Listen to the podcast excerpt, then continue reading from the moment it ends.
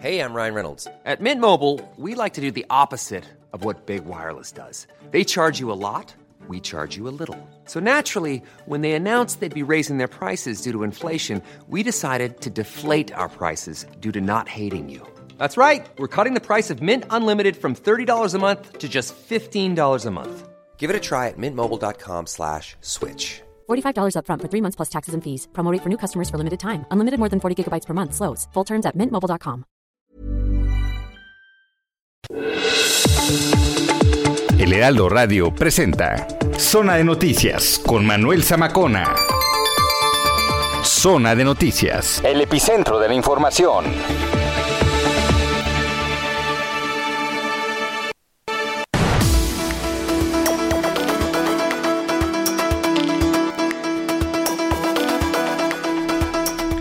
Son las 2 de la tarde en punto, tiempo del centro de la República Mexicana. Señoras y señores, qué gusto que nos estén acompañando ya en esta tarde, tarde de domingo 27 de marzo del año 2022. Una tarde soleada aquí en la zona metropolitana del Valle de México y algunos de sus alrededores. Bienvenidas, bienvenidos a esto que es Zona de Noticias a través de la señal de Heraldo Radio. La frecuencia, la frecuencia que usted sintoniza es el 98.5 de FM aquí en el Valle de México.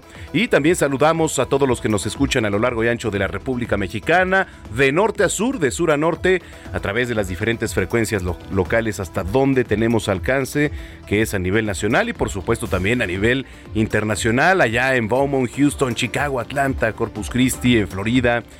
Muchos, muchos saludos a nuestros paisanos en Estados Unidos, que por cierto usted puede seguir nuestra transmisión aquí en nuestras cámaras web, en Now Media Televisión, en Now Media Radio y en www.heraldodemexico.com.mx. Ahí usted puede actualizarse además porque somos de los medios más leídos en el país y con mayor credibilidad. Por supuesto, porque aquí estamos para informarle con veracidad, pero sobre todo con objetividad. Que por cierto, hoy 27 de marzo, hoy que es 27 de marzo, se celebra el Día Mundial del Teatro. El Día Mundial del Teatro eh, fue creado por el Instituto Internacional del Teatro en el año 1961. ¿Cuál es el principal objetivo? Bueno, pues dar a conocer lo que representa el teatro para la cultura a nivel mundial. Durante este día, pues se celebran en todo el mundo actos y eventos relacionados con la escena. Uno de los más importantes, pues es el mensaje internacional por parte de una figura de talla mundial por invitación de este órgano. Bueno, la primera vez que se celebró el Día Mundial del Teatro, en 1962, fue el poeta, dramaturgo, cineasta francés Jean Cocteau, quien pronunció el famoso mensaje internacional del Día Mundial del Teatro. Así que como se dice coloquialmente en todo el argot que tiene que ver con el mundo del teatro, mucha mierda a todas, a todos los actores y los que forman parte de este gran mundo que es el teatro. Y además viene a contrastar, digo, lamentablemente en una fecha en donde el día de ayer se anunciaba el fallecimiento de Fred Roldán, el hombre teatro, que entregó prácticamente su vida al escenario, al teatro y a su público pues aplausos hasta el cielo. Son las 2 de la tarde con 3 minutos. Les saluda Manuel Zamacona y sin más, vamos con lo más importante que se ha generado en las últimas horas.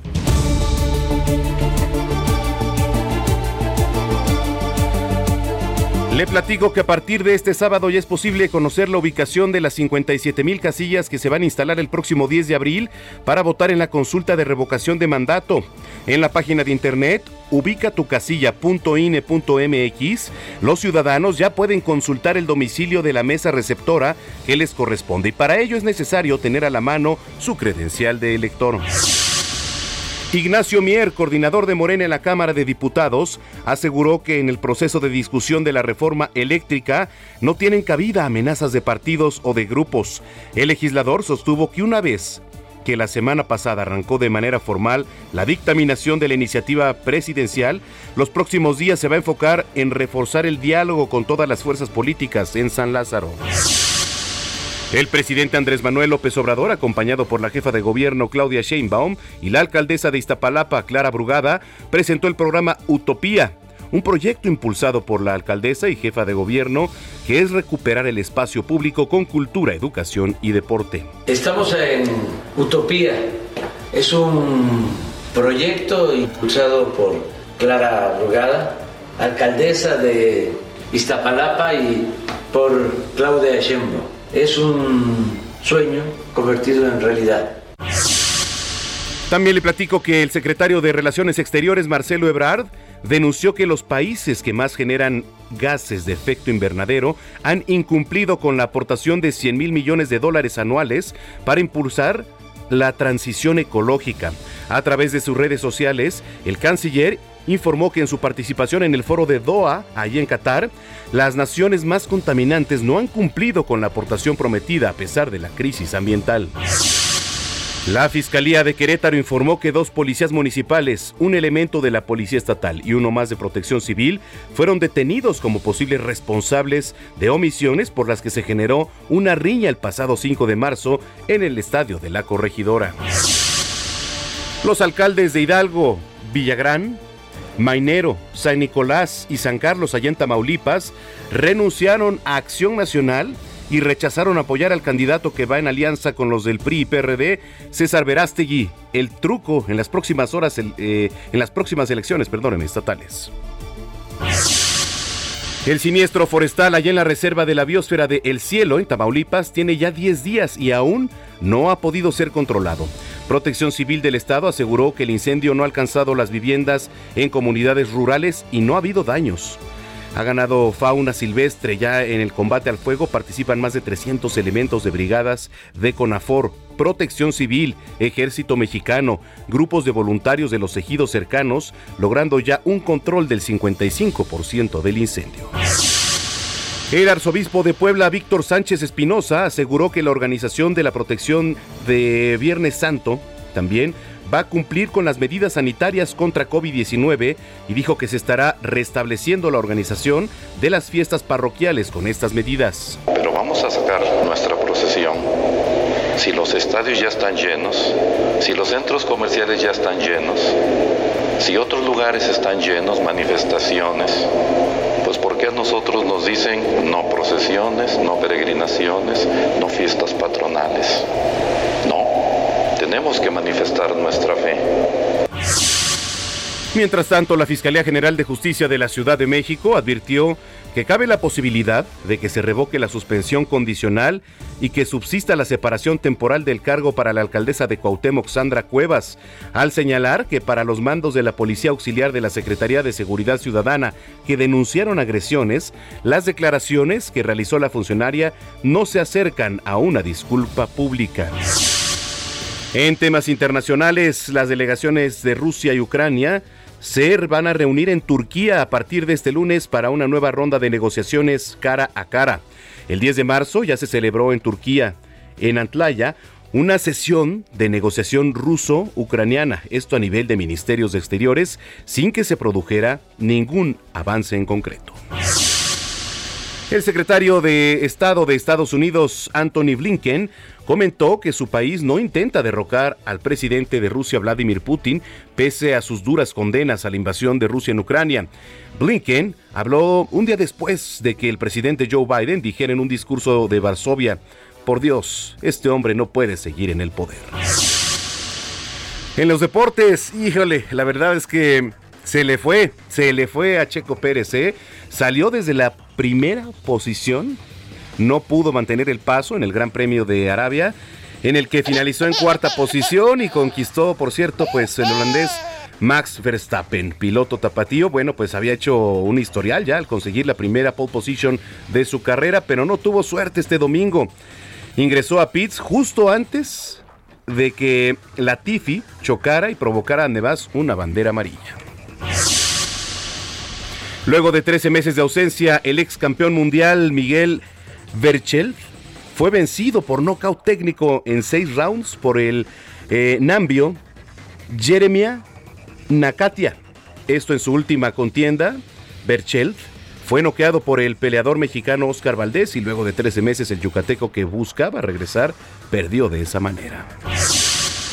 Oiga, bueno, pues momento de conocer las condiciones climatológicas. Vamos hasta el Servicio Meteorológico Nacional con el meteorólogo Alex Ramírez, a quien saludo con mucho gusto. Adelante, Alex. Hola, ¿qué tal, Manuel? Muy buenas tardes. Te saludo a ti y a toda la gente que nos escucha. Y les comento que para hoy tenemos una circulación anticiclónica con centro en el Golfo de México. Este sistema generará vientos fuertes del este y sureste, con rachas que van desde los 50 kilómetros sobre hora hasta los 70 kilómetros sobre hora en Coahuila, Nuevo León, Tamaulipas, Veracruz, Campeche y Yucatán, y de componente norte en el Istmo y Golfo de Tehuantepec. Además tenemos el ingreso de humedad proveniente del Océano Pacífico, Golfo de México y Mar Caribe, que originarán chubascos dispersos en Chiapas y lluvias aisladas en Oaxaca y Quintana Roo. Para el resto del territorio nacional tenemos una circulación anticiclónica en niveles medios de la atmósfera, la cual mantendrá escaso potencial de lluvias y ambiente vespertino cálido a caluroso sobre la mayor parte del país. Sin embargo, durante la madrugada y noche, en los estados de la Mesa del Norte y Mesa Central, persistirá el ambiente frío, con heladas matutinas en sus zonas altas. Y ya durante esta noche se prevé la aproximación de un nuevo frente frío y una vaguada polar sobre Baja California, generando lluvias aisladas en dicha entidad y vientos fuertes con rachas que van desde los 50 hasta los 60 kilómetros sobre hora en zonas de Baja California, Sonora y el Golfo de California. En cuanto a las temperaturas, les comento que se prevén temperaturas máximas que pueden superar los 40 grados centígrados en zonas de Nayarit, Jalisco, Colima, Michoacán, Morelos, Guerrero, Oaxaca y Chiapas. Mientras que en contraste para las temperaturas mínimas con valores menores a menos 5 grados centígrados se presentarán en zonas montañosas de Chihuahua y Durango.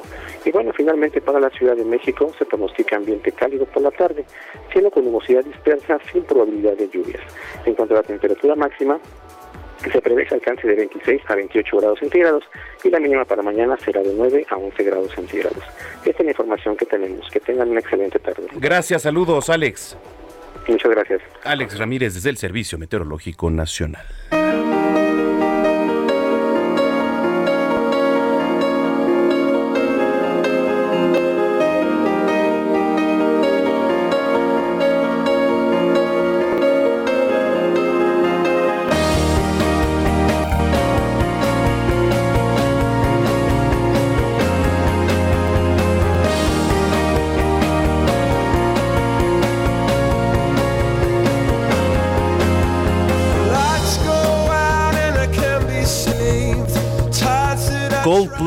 Coldplay, no solo brindó una noche espectacular en su segunda fecha en el estadio BBVA de Nuevo León, sino que también hizo suyo el folclore, eh, pues regio, ¿no? Ahí cantando el corrido de Monterrey en el concierto y aprovechando que ya traía la guitarra acústica colgada, Chris Martin presumió que ha estado practicando su español cantando una canción tradicional de esta región. Escuche. Tiene más primeros, sí Señor,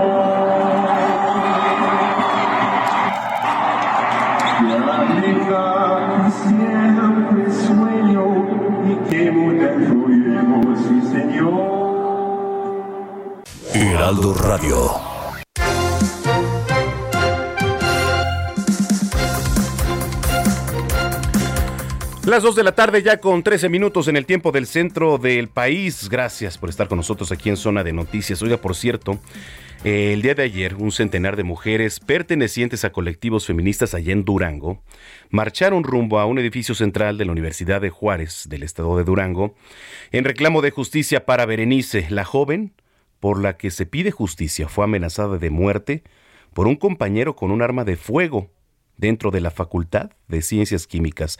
Esto después de que la denunciara el delito de violación por parte de un hombre el pasado 22 de noviembre en la Fiscalía del Estado. Bueno, si arrancamos los temas internacionales, que por cierto, la Sala Superior del Tribunal Electoral del Poder Judicial de la Federación prevé echar abajo el decreto de interpretación. ¿Qué significa todo esto? Vamos con Misael Zavala, que nos tiene la información. Adelante, Misa.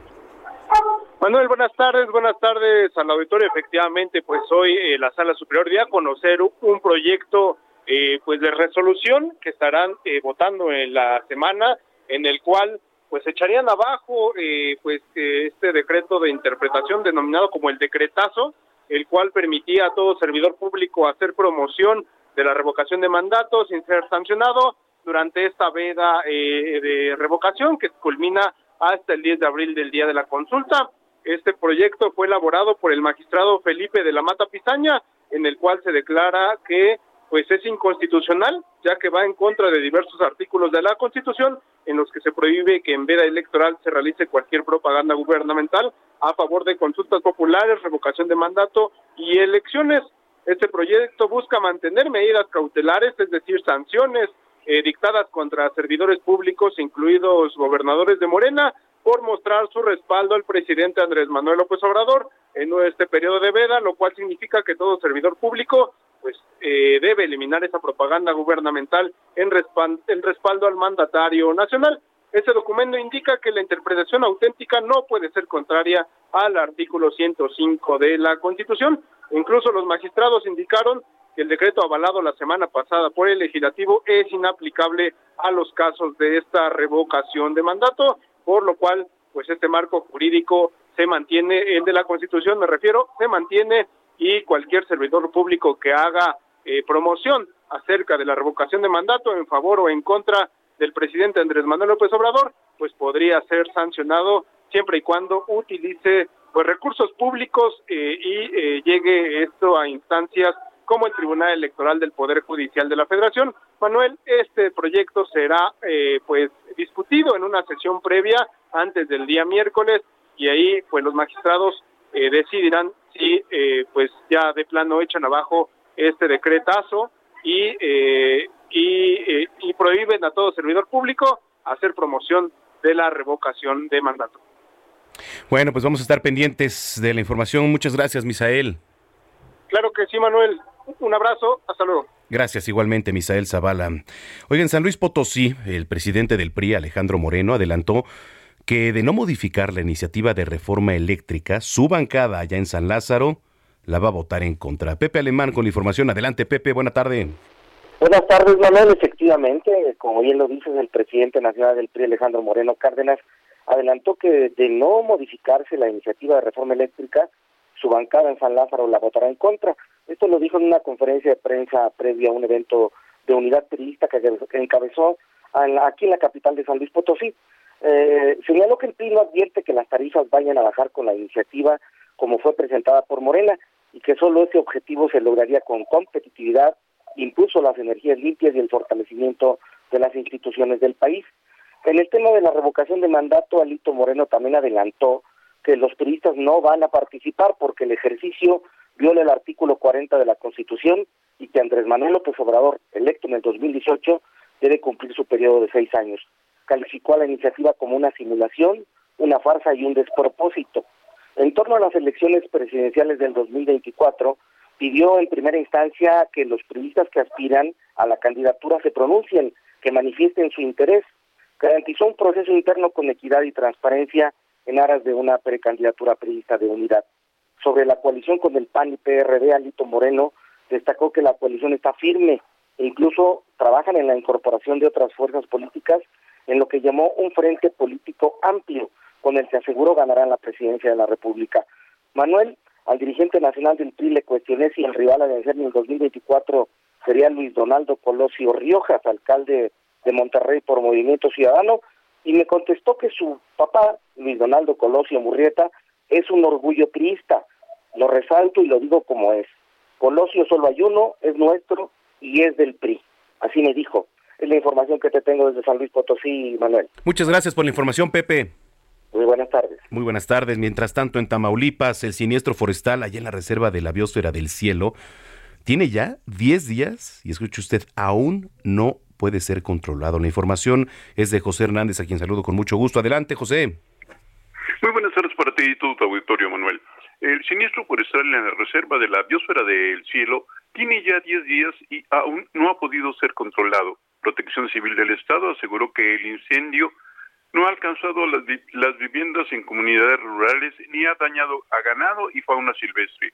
Pedro Granado Ramírez, coordinador de Protección Civil del Estado, informó que el último reporte son ya 658 hectáreas las siniestradas, pero hizo hincapié en que el fuego no ha alcanzado el, el arbolado adulto y lo quemado son Monte Bajo, hojarasca, debido a la intensa sequía que ha hecho que hay, hay, haya mucho material inflamable.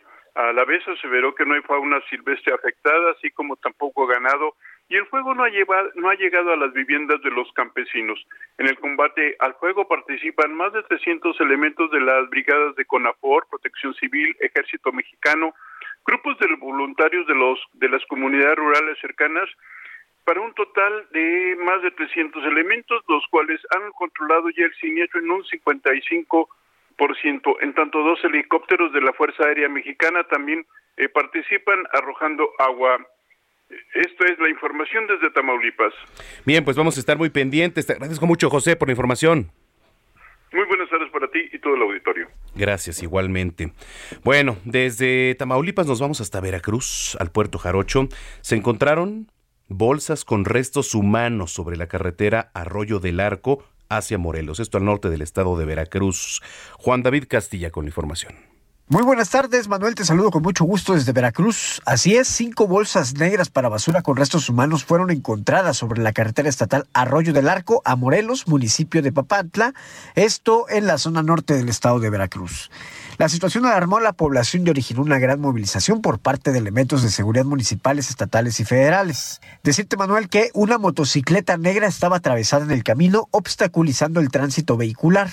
A un costado se encontraban las bolsas con los cuerpos de al menos dos hombres, según reportes extraoficiales.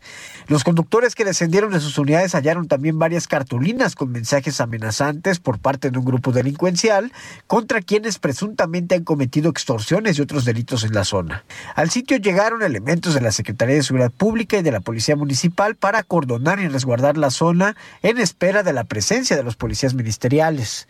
Más adelante, peritos criminalistas iniciaron las primeras investigaciones investigaciones y ordenaron el levantamiento de los restos humanos para trasladarlos al servicio médico forense, realizar la autopsia correspondiente e identificar a las víctimas.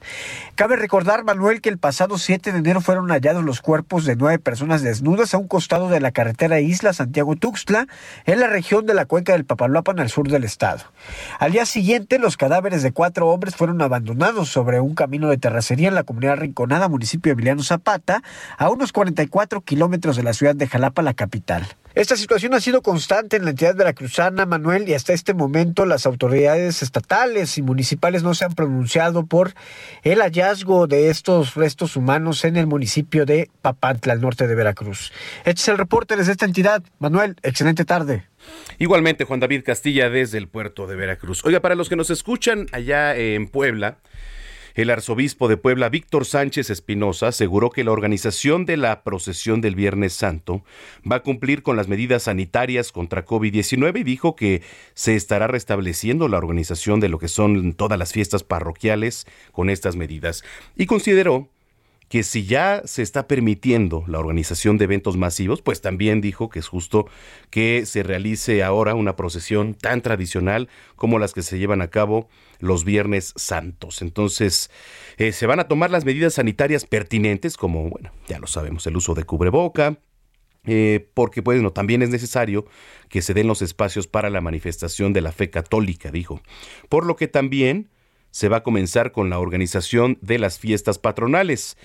Em, dice que la primera imagen que se va a procesar, ¿no? que va a estar ahí en la procesión, es la santa imagen del niño doctor de Tepeaca. La segunda será la Virgen de la Soledad. Eh, la tercera será Jesús Nazareno de las Tres Caídas, seguida de la imagen de Jesús de la Misericordia, imagen peregrina que tiene el Centro Internacional, por cierto, de Difusión de la Divina Misericordia. Luego va a estar la Virgen de los Dolores del Templo del Carmen y cerrarán el cortejo las imágenes de Jesús Nazareno del Templo de San José y el Señor de las Maravillas, ambas porteadas por integrantes de la Cofradía de los Hermanos Nazarenos. Así que bueno, pues em, le platico esto en Puebla esto en Puebla. Señores, señores, vámonos con la selección musical de este domingo con un estreno y se trata de Want It Bad, una canción del rapero japonés Nigo, quien este viernes lanzó su primer álbum llamado I Know Nigo, la cual ha sorprendido la crítica, por cierto, y se está colocando en los primeros lugares en estas listas de reproducción. 2,24. Está usted en zona de noticias. Pausa y volvemos.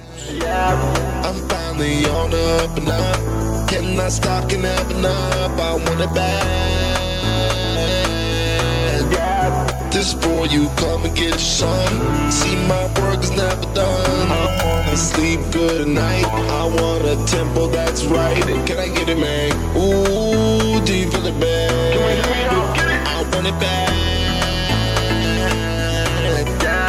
This is my dream fantasy. Step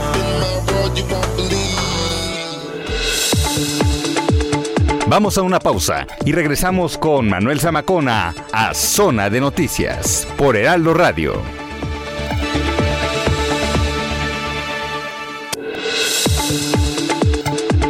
Ya estamos de vuelta. Zona de Noticias con Manuel Zamacona.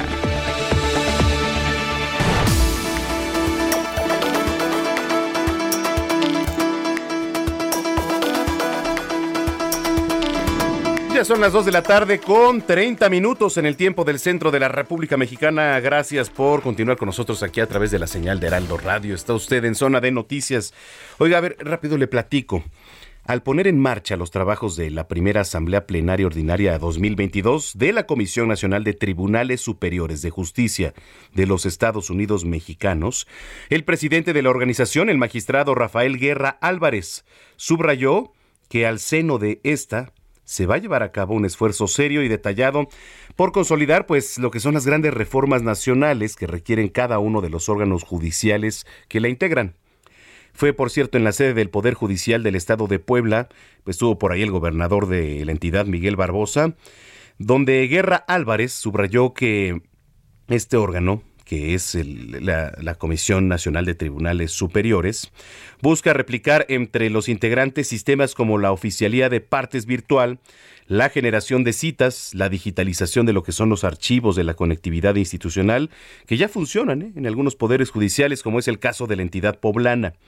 El magistrado destacó que tras dos años de emergencia sanitaria por el COVID-19, la Con- eh, CONATRIB, que es la CONATRIB, reanudó ya con este encuentro sus trabajos presenciales, lo que evoca una pues, sensación de realización y también de compromiso.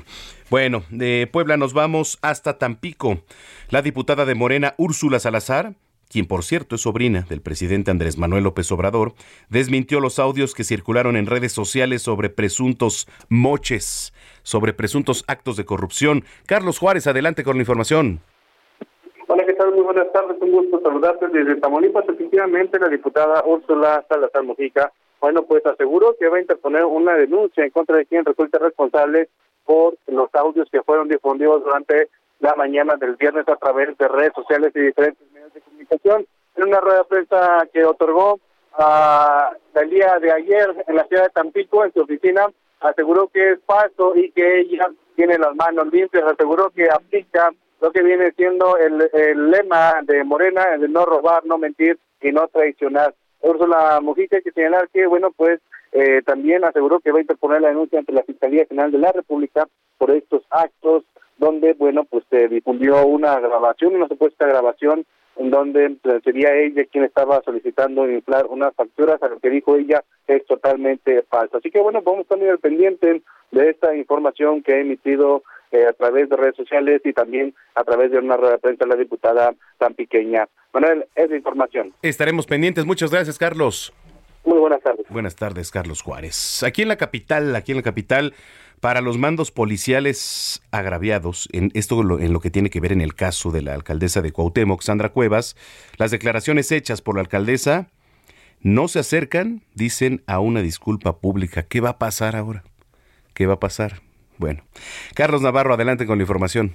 Buenas tardes Manuel, te saludo con gusto a ti al auditorio y te comento que los elementos de la Secretaría de Seguridad Ciudadana en la Ciudad de México rechazaron la disculpa pública que les ofreció la alcaldesa de Cuauhtémoc, Sandra Cuevas, después de que los agrediera presuntamente hace unas semanas. El vocero de la Fiscalía Capitalina, Ulises Lara, informó que los mandos agraviados por parte de la alcaldesa interpusieron el recurso de revocación del auto con el cual el juez consideró que se tuvo por cumplida la condición que le fue impuesta a la titular de la demarcación, consistente en ofrecer una disculpa pública. Escuchemos. A los mandos policiales agraviados, las declaraciones hechas por la alcaldesa a los medios de comunicación al exterior del reclusorio norte no se acercan a una disculpa pública, dado que solo se refirió a ellos sin su nombre ni su adscripción, lo que daría cuenta de la hostilidad que mantiene la servidora pública hacia sus personas.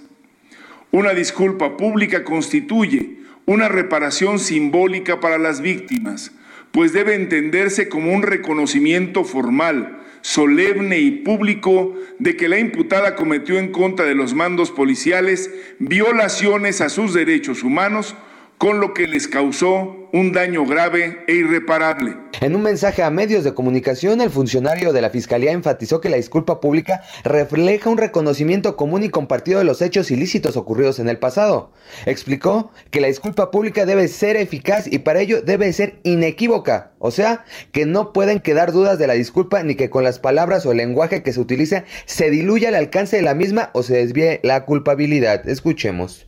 Toda disculpa pública para ser inequívoca requiere necesariamente de un reconocimiento explícito de responsabilidad y de las injusticias cometidas específicamente. Los agraviados consideran que la servidora pública deberá ofrecer una disculpa con los lineamientos antes citados.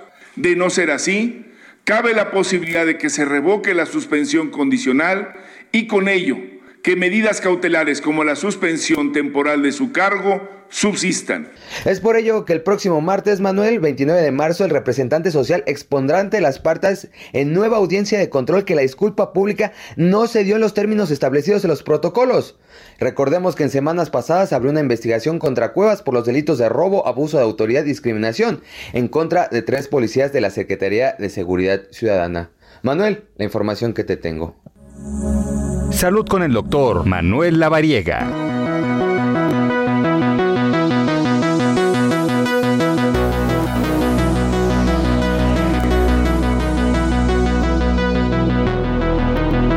Las 2 de la tarde ya con 36 minutos. Como cada domingo le doy la más cordial bienvenida a este espacio al doctor Manuel Lavariega, eh, colaborador, por supuesto. ¿Cómo estás, Tocayo? Qué gusto saludarte. Mi querido Tocayo, el gusto es mío, un honor estar aquí contigo y con todo el auditorio. No, hombre, al contrario, muchísimas gracias. Oye, a ver, primero que nada, eh, el Día Mundial del Cáncer de Cuello de Útero. Ayer platicábamos un poquito porque es este un día para crear conciencia, ¿cierto? Sí, hace unas semanas platicábamos del papiloma y justo ayer se conmemoró este día que al igual que todos los días de la salud son importantes, pero aquí pues sobre todo va muy en relación al tema de la prevención en mujeres y sobre todo pues la realización del Papa Nicolau para poder estar seguros que no hay ninguna condición de riesgo y no hay ahí alguna condición que pueda llegar a generarnos pues cáncer como resultado final. Correcto. Eh, ¿Cuáles serían los, los síntomas? Eh, ¿Cómo empezar a describir lo que tiene que ver con el cáncer de cuello de útero, doctor? Fíjate que ese es un gran punto porque en realidad las mujeres al inicio no tienen síntomas, es decir, no hay una condición clara que nos pueda llegar a hacer pensar que hay cáncer de cuello uterino. Aquí el punto es la prevención, el realizar los papanicolaos. Sin embargo, ya cuando se generan síntomas relacionados, es decir, cuando ya hay eh, una etapa un poco más avanzada de la enfermedad, regularmente las mujeres pueden llegar a tener dolor, pueden llegar a tener sangre pueden llegar a tener eh, flujo eh, diferente al que regularmente tienen y sobre todo pues eh, síntomas de malestar en el área genital que es pues lo que nos puede llevar a crear o a hacer el diagnóstico pero por eso es fundamental que el Papa Nicolau sea nuestra primera herramienta de diagnóstico. Sí, por supuesto, porque estamos hablando de, de, un porcentaje considerable, ¿no? De mujeres que llegan a padecer el cáncer de cuello de útero. Eh, ¿Cada cuánto es recomendable? ¿Qué recomendaciones hacerle a, las mujeres que nos vienen escuchando, doctor? Aquí la recomendación es el Papa Nicolau anual, pero también la recomendación es la vacuna contra el papiloma. Idealmente, lo platicábamos hace también algunas semanas, idealmente las niñas y también los niños deben de vacunarse eh, en el sexto año de primaria. Ahí es cuando reciben su vacuna contra el papiloma, cumplir sus dosis, dependiendo de la vacuna, dos a tres dosis, con intervalos eh, pues de separación de dos y de cuatro meses. Es un esquema que en seis meses se completa y esto es como la herramienta inicial, vamos a decir, de prevención. Pero una vez que ya pues las mujeres son más grandes, que tienen vida sexual y que ha pasado pues ya el tiempo de recibir la vacuna, pues es importante que anualmente hagan su eh, su vacuna de, perdón, su prueba de Papa Nicolau para poder asegurar que todo está bajo control. Eso es importantísimo, es importante y sobre todo el crear conciencia de el método de prevención aquí en nuestro país, eh, pues se está recalcando mucho y sobre todo con lo que tiene que ver eh, con las mujeres, como tú lo comentas, el Papa Nicolau, y también para los hombres, ¿no? Siempre es importante los métodos de prevención, así que los invitamos a ser conscientes y a tratarse, a prevenir porque el prevenir es lo más importante. Doctor, bueno, eso por una parte. Supimos que estuviste aterrizando ahora de Dubai. Platícanos qué estuviste haciendo por allá en, en las conferencias.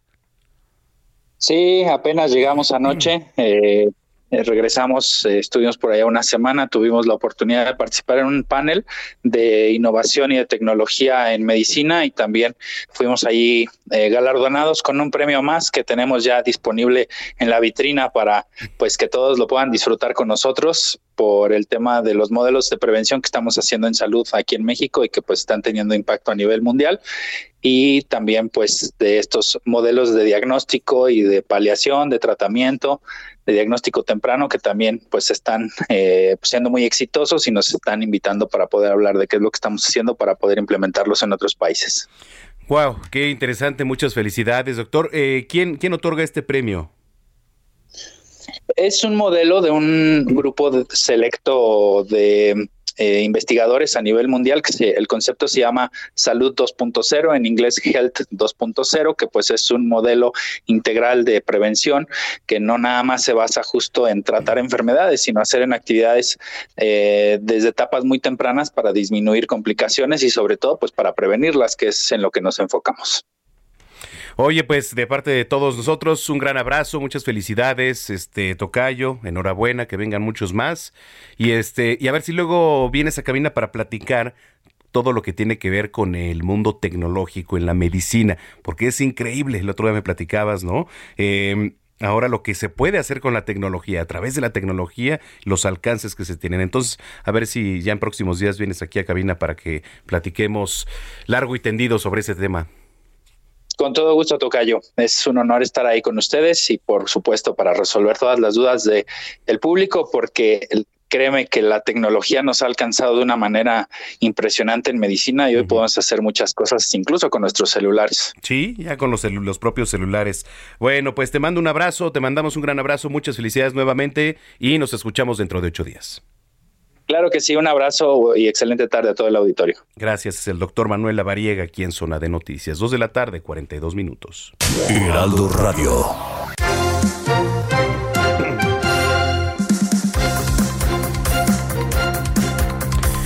Oiga, le platico, marzo, marzo es el mes de la poesía. Y el mes también del que nació y murió el poeta Jaime Sabines, autor de los amorosos que logró con su poesía, por cierto, llegar a múltiples personas. Entonces, bueno, ¿por qué le pongo en contexto todo esto? Tengo en la línea telefónica a Pilar Jiménez. Pilar Jiménez es periodista cultural y autora del libro Jaime Sabines, Apuntes Biográficos. Pilar, qué gusto tenerte por aquí. Muy buenas tardes. Muy buenas tardes, Manuel. Un gusto saludarte y saludar a tu auditorio. Muchísimas gracias. Oye, marzo, mes de la poesía. ¿Cómo ¿Cómo comenzar a platicar sobre, sobre este tema? Bueno, es un mes eh, maravilloso en el que el 21 de marzo el mundo con, eh, celebra la poesía. Las Naciones Unidas han dicho que es el día en el que se conmemora el Día Mundial de la Poesía y casualmente tenemos dos grandes poetas que nacieron en marzo. Uno es Jaime Sabines, que nació el 25 de marzo, y Octavio Paz, el 30 de marzo. Y, eh, y bueno, yo que he hecho un libro sobre Jaime Sabines a partir de muchos años de conversaciones, porque tuve la suerte de conocerlo la última década, pues eh, siempre marzo es un mes muy significativo para la poesía y por supuesto para Sabines, porque Sabines también murió en marzo, un 19 de marzo de 1999. Y bueno, pues hablar de la poesía creo que siempre es algo que nos reconforta el alma, porque como decía Sabines, la poesía no sirve para nada, pero sirve para salvar la, el alma, ¿no? La condición humana, el, la emoción del hombre.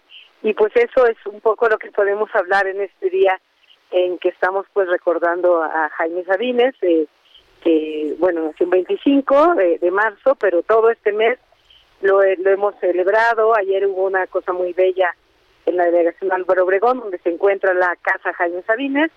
En la Plaza San Jacinto se estuvieron leyendo poemas de Sabines. Y bueno, es un mes en el que sí hay muchas publicaciones, podemos ver en los diarios, en las páginas web, en, en el Twitter, en el Facebook, en TikTok, muchos jóvenes que aunque no hayan conocido a Sabines físicamente, pues lo conocen por su obra y sobre todo pues porque nos llega este poeta por el amor, ¿no? En los primeros años, porque es un poeta, el poeta nada más ni nada menos que creador de Los Amorosos, ¿no? Este poema de Los Amorosos callan, el amor del silencio más fino, el más tembloroso, el más insoportable.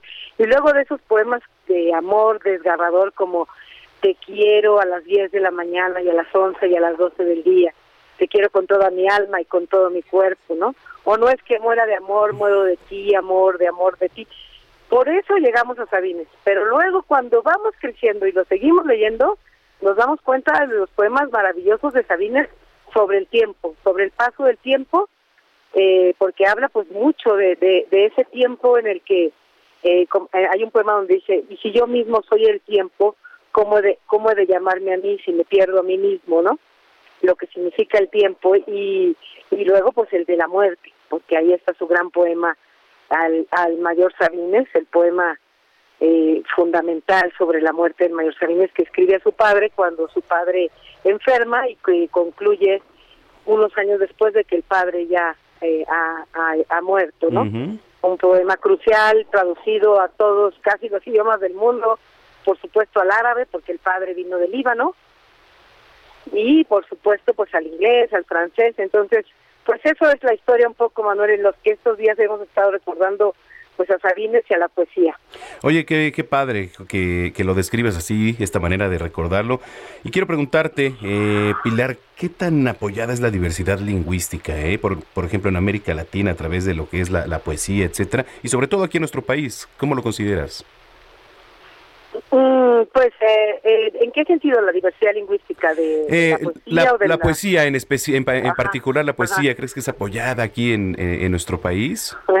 Bueno, pues mira, siempre dicen que los poetas son los que los, los que más sufren porque la poesía casi lamentablemente y, y mira que de lo que se pierden que nos no da él porque nos salva del mundo no no sé pero pero digamos que hay grandes poetas como como Sabines como Neruda como eh, Watt Whitman como poetas que pudieron como el propio Octavio Paz que pudieron vivir de su obra no pero son casos muy aislados son casos difíciles porque pues no no se puede es, es un es un género poco apoyado y bueno ahora en tiempos que hemos visto tiempos de crisis, tiempos difíciles, pues eh, la, la, la literatura, obviamente la gente pues de pronto eh, decide por otras cosas, ¿no? Pero creo que siempre hemos visto, me, me encanta una postura de, de este, una, una postura de, de, este Villoro, porque nos dice que, que lo que nos salvó en esta pandemia fue precisamente la la este la, la, la cultura, la música, la poesía, eh, es una cosa que nos que nos salvó en este momento, ¿no? En este momento de soledad, de pandemia, pues fue justamente la cultura la que nos acompañó en casa, la que estuvo con nosotros, la que estuvo a través de, de nosotros en compañía. Entonces creo que, pues en ese sentido, tendríamos que pensar en que nos hace renacer y revivir y, nos, y nos apoya. Ahora, ¿cómo es apoyada? Pues bueno, ha sido difícil, es, es difícil y creo que en algunos casos eh, ha habido algunos momentos en que los artistas han sido más apoyados que en este momento y creo que es fundamental que sigan siendo que sigan siendo apoyados porque pues los artistas viven casi que al día en general. sí en general es difícil. Es muy difícil. Oye me dio mucho gusto platicar contigo Pilar. Eh, alguna red social alguna página donde te podamos encontrar sí mira Manuel yo tengo una página del libro Jaime Sabines apuntes para una biografía en Facebook. Tengo mi Twitter que es arroba jtpilar y mi Instagram también este Pilar JT y bueno pues ahí este estoy subiendo cosas de Sabines. Ahí invito a todos los lectores.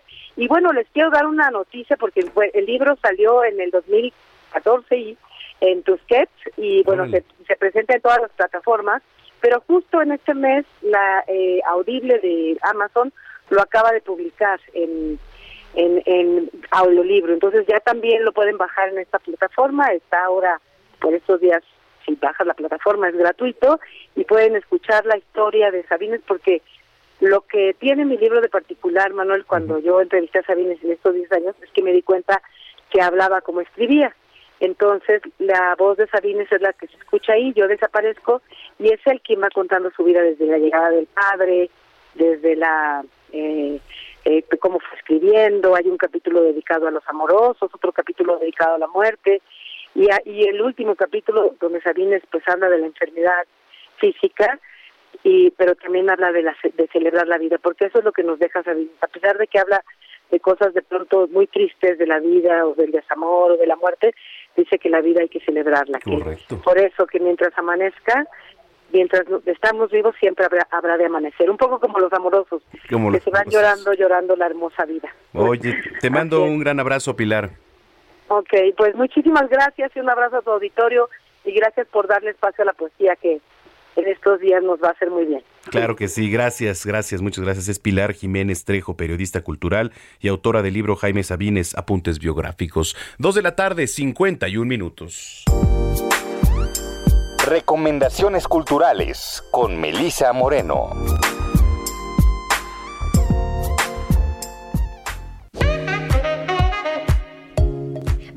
A la Agenda Cultural del Heraldo de México. Yo soy Melisa Moreno y esta es nuestra selección de esta semana.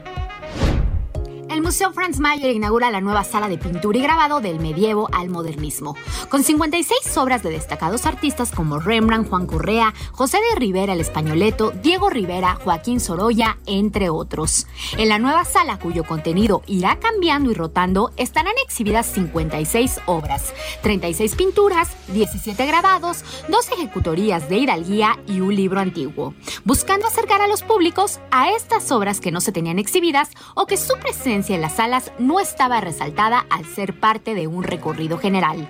La sala de pintura y grabado se inscribe en un plan a mediano plazo de renovación museológica y museográfica de las salas que albergan las colecciones permanentes del recinto. Acompañando a la nueva sala, se tendrán dos conferencias sobre la colección de pintura y grabado, así como cédulas para que los más pequeños puedan disfrutar el recorrido.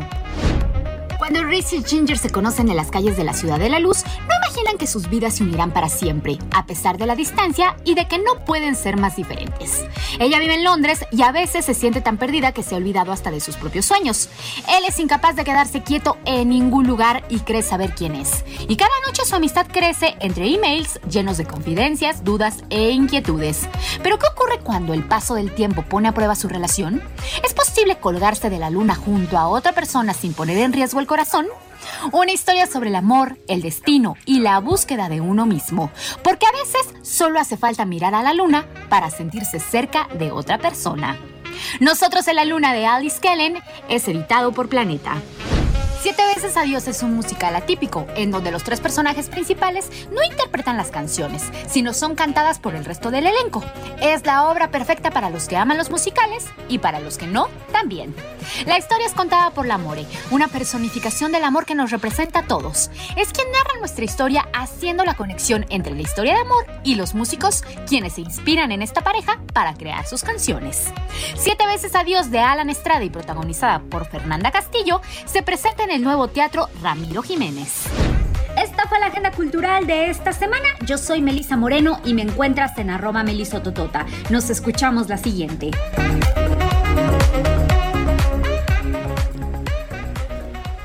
Bueno, pues muchas gracias a Melisa Moreno, quien por cierto también está de fiesta este domingo, es la cantante y actriz estadounidense Fergie, quien saltó a la fama al ser la vocalista de la banda de hip hop The Black Eyed Peas, ya que hoy, 27 de marzo, está cumpliendo 47 años. Por eso estamos escuchando Don't Funk With Me. Ah, no, ahí te va, no, esta, nota no había terminado de leer.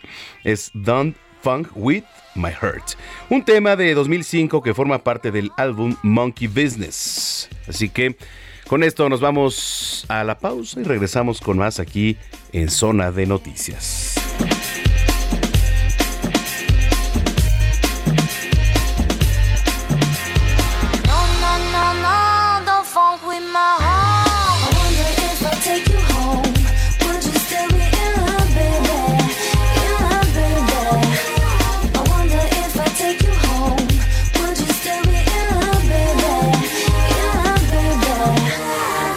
Girl, you know you got me, got me. With your pistol, shot me, shot me. And I'm here helplessly, in love and nothing can't stop me. You can't stop me once I started, can't return me once you bought it. I'm coming, baby.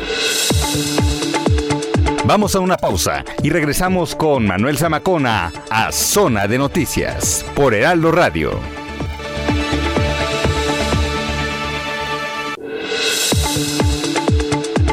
Ya estamos de vuelta. Zona de Noticias con Manuel Zamacona.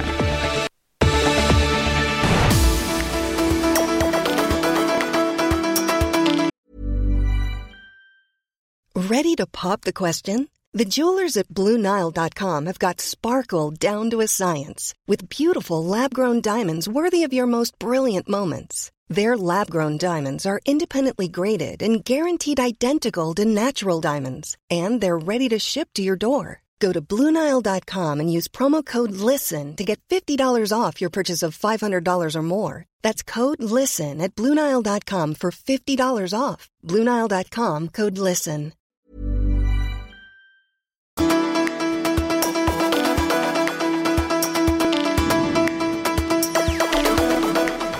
Son las 3 de la tarde en punto, las 3 en punto ya en el tiempo del centro de la República Mexicana. Gracias por continuar con nosotros si ya estaba en sintonía. Y si usted nos acaba de sintonizar, bienvenida, bienvenido a este espacio que es Zona de Noticias a través de la señal de Heraldo Radio. Y la frecuencia que usted escuche es el 98.5 de FM en el Valle de México. Y saludamos, como siempre lo hacemos, a los que nos escuchan de norte a sur, de sur a norte a lo largo y ancho del país. En Estados Unidos, gracias a través de Now Media Televisión y Now Media Radio, nuestros partners, nos ven y nos escuchan allá en Estados Unidos, en Beaumont, en Houston, en Texas, en Atlanta, en Chicago, en Corpus Christi, en Florida. Así que bueno, pues un abrazo enorme a todos nuestros paisanos que nos sintonizan por allá. Y por cierto, también eh, está habilitada nuestra cámara web, así que puede ver nuestra transmisión en www.heraldodemexico.com.mx. Ahí usted se va a la sección de radio, que va a aparecer nuestra transmisión en vivo, que por cierto estamos, como todos los fines de semana, transmitiendo desde Torre Carrache, aquí en Insurgente Sur 1271. Aquí están las instalaciones de Heraldo Media Group. Bueno, eh, lo invito también para que se ponga en contacto con nosotros a través de nuestra red social en Twitter y en Instagram, arroba Samacona al aire, arroba Samacona al aire. Ahí nos puede mandar sugerencias, comentarios, opiniones, lo que usted guste, pero sobre todo también lo invito para que haga denuncia ciudadana. Si usted tiene algún bache, si usted ve algo irregular, si no funciona alguno de los altavoces, si ha pasado algo por ahí, si vio algo que sea denunciable, háganoslo saber, mándenos foto. Y aquí nosotros recuerde que somos un canal de comunicación ante las autoridades también. Entonces, bueno, pues le doy la más cordial bienvenida. Muchísimas gracias a este espacio. Soy Manuel Zamacona y cuando son las 3 de la tarde con 2 minutos, vamos con lo más importante generado en las últimas horas en voz de Gina Monroy, que es nuestra jefa de información. Presidente Andrés Manuel López Obrador anunció que para el 21 de marzo de 2023 deberán estar concluidos en Tula Hidalgo un hospital de 144 camas y 35 especialidades, así como una unidad de medicina familiar. El Partido Acción Nacional reiteró que junto con el PRI y el PRD presentarán una contrapropuesta de reforma eléctrica. El PAN buscará incluir en esa contrapropuesta los planteamientos que hicieron expertos durante las jornadas del Parlamento abierto. La coalición PAN-PRI-PRD va por Tamaulipas registró a César Augusto Verástigui Otos, él es Truco, así le, se le conoce, como su candidato al gobierno del estado con la asistencia de los dirigentes nacionales Marco Cortés y Alejandro Moreno, quienes expresaron que con los triunfos electorales en el presente año se encaminan a la victoria en el 2024. Un incendio consume este día instalaciones en Isla Mujeres, eh, allá en Quintana Roo. Una importante empresa dedicada a actividades de recreación con delfines es la que se ve afectada. Turistas y trabajadores del lugar fueron evacuados de inmediato de las instalaciones, dado este, que fuertes ráfagas de viento han propagando el fuego que ha consumido ya al menos tres palapas. Ingenieros militares salieron con rumbo a Tulum, Quintana Roo, con el objetivo de integrarse al proyecto de la construcción de la obra Tren Maya. 75 militares de diferentes especialidades en el ramo de la ingeniería militar participan en la construcción del Aeropuerto Internacional Felipe Ángeles y que ahora formará parte de la obra del Tren Maya. En noticias internacionales, un sismo de magnitud 6 registrado en el Pacífico de Ecuador al filo de la frontera con Colombia dejó al menos un muerto, un herido y un centenar de construcciones afectadas, incluidos dos centros médicos, informaron este domingo las autoridades locales.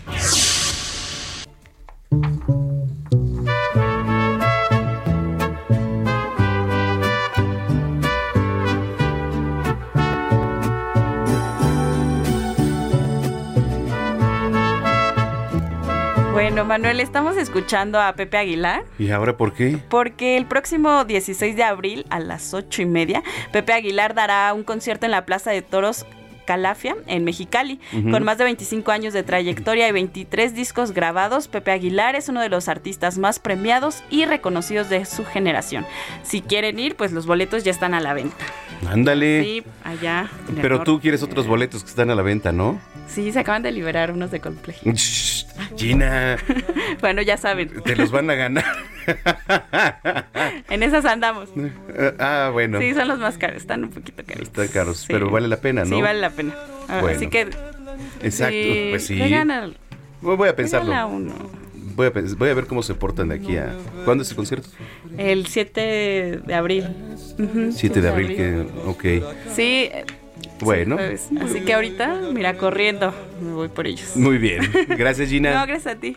Será que siempre he dado demasiado y en el exceso siempre salgo dañado por mujeres como tú, amor. Hay hombres como yo. Hablemos de tecnología con Juan Guevara.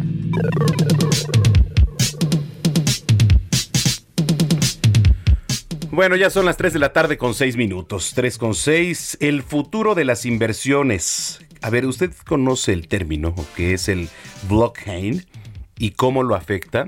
Bueno, pues eh, ya está en la línea telefónica Juan Guevara, nuestro colaborador en materia de tecnología aquí en Zona de Noticias y nos enlazamos hasta la ciudad espacial allá en Houston, Texas. ¿Cómo estás, querido Juan? Gusto saludarte. Mi queridísimo Honor Zamacona, oye, ¿qué onda con tu playera, eh? O sea, explícanosla, por favor, así. Porque Padrísima. antes de entrar al blockchain, creo que tengo que saber si tenemos que invertir en playeras para ti, mi queridísimo Zamacona. Es eh, del Día de Muertos, fíjate que es una playera con una artesanía muy bonita.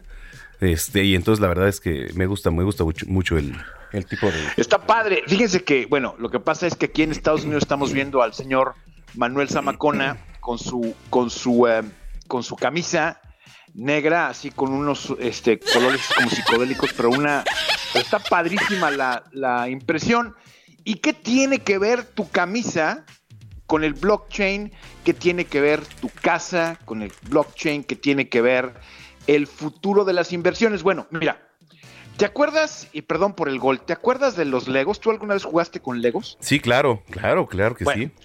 Los Legos, para la gente que no sepan, son piececitas que tienen diferentes colores y todos se ensamblan alguna vez. Toda la gente de repente cuando habla de blockchain, pues te dan unas explicaciones así medio, este, ya sabes, ¿no? Extraterrestres, en donde creen que es muy complicado. Pero la verdad es que el blockchain es muy sencillo. El blockchain lo que hace es, es un registro descentralizado. Eso es todo lo que es. Y en pocas palabras, cuando uno tiene un activo o se pone un activo a la venta, lo que haces es lo divides en pedacitos. Imagínense que eh, están ustedes o se está desarrollando un terreno o un desarrollo residencial o comercial en cualquier parte de México o, del- o de Estados Unidos. Y en lugar de que haya una sola persona que va y lo compra, ¿sí? Lo que hacen es lo pulverizan. Y este proceso de volverlo polvito, de volverlo eh, partes pequeñas, se llama tokenización. Es decir, lo dividen en partes muy chiquitas De manera que, para hacer los números sencillos, haz cuenta que tú vas a comprar un terreno de 100 mil dólares, ¿sí? En lugar de que haya un comprador de 100 mil dólares, a lo mejor hay 100 mil de mil. Pero ¿cómo controlas la, la, la, la relación entre todos los inversionistas? Ah, bueno, pulverizas, divides ese terreno en 100 mil tokens, en 100 mil partecitas, y cada una te vale mil dólares.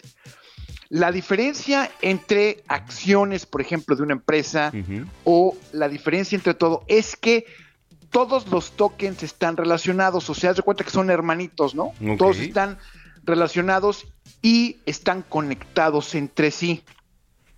De manera que cuando uno vende o compra y compra un token, compra un valor de ese terreno, de los 100 mil que hay, por ejemplo, todos los tokens se hablan entre sí, están interconectados y entonces si uno empieza a subir el valor de uno, automáticamente todos los demás empiezan a surgir o a, a subir de valor porque están interconectados.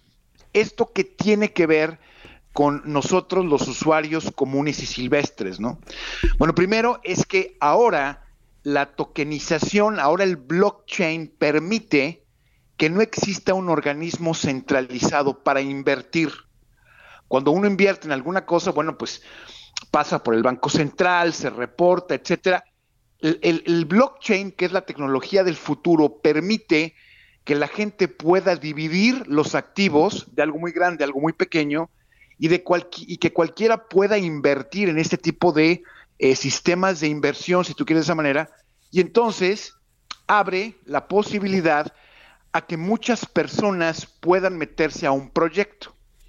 Si alguien va a, por ejemplo, se ha hecho en pinturas, por ejemplo, ¿no? Se han tokenizado valores de pinturas, este, y de repente nos enteramos que un token de una pintura famosa, pues ahora vale 10 mil dólares y se compra y se vende como si fuera un activo normal.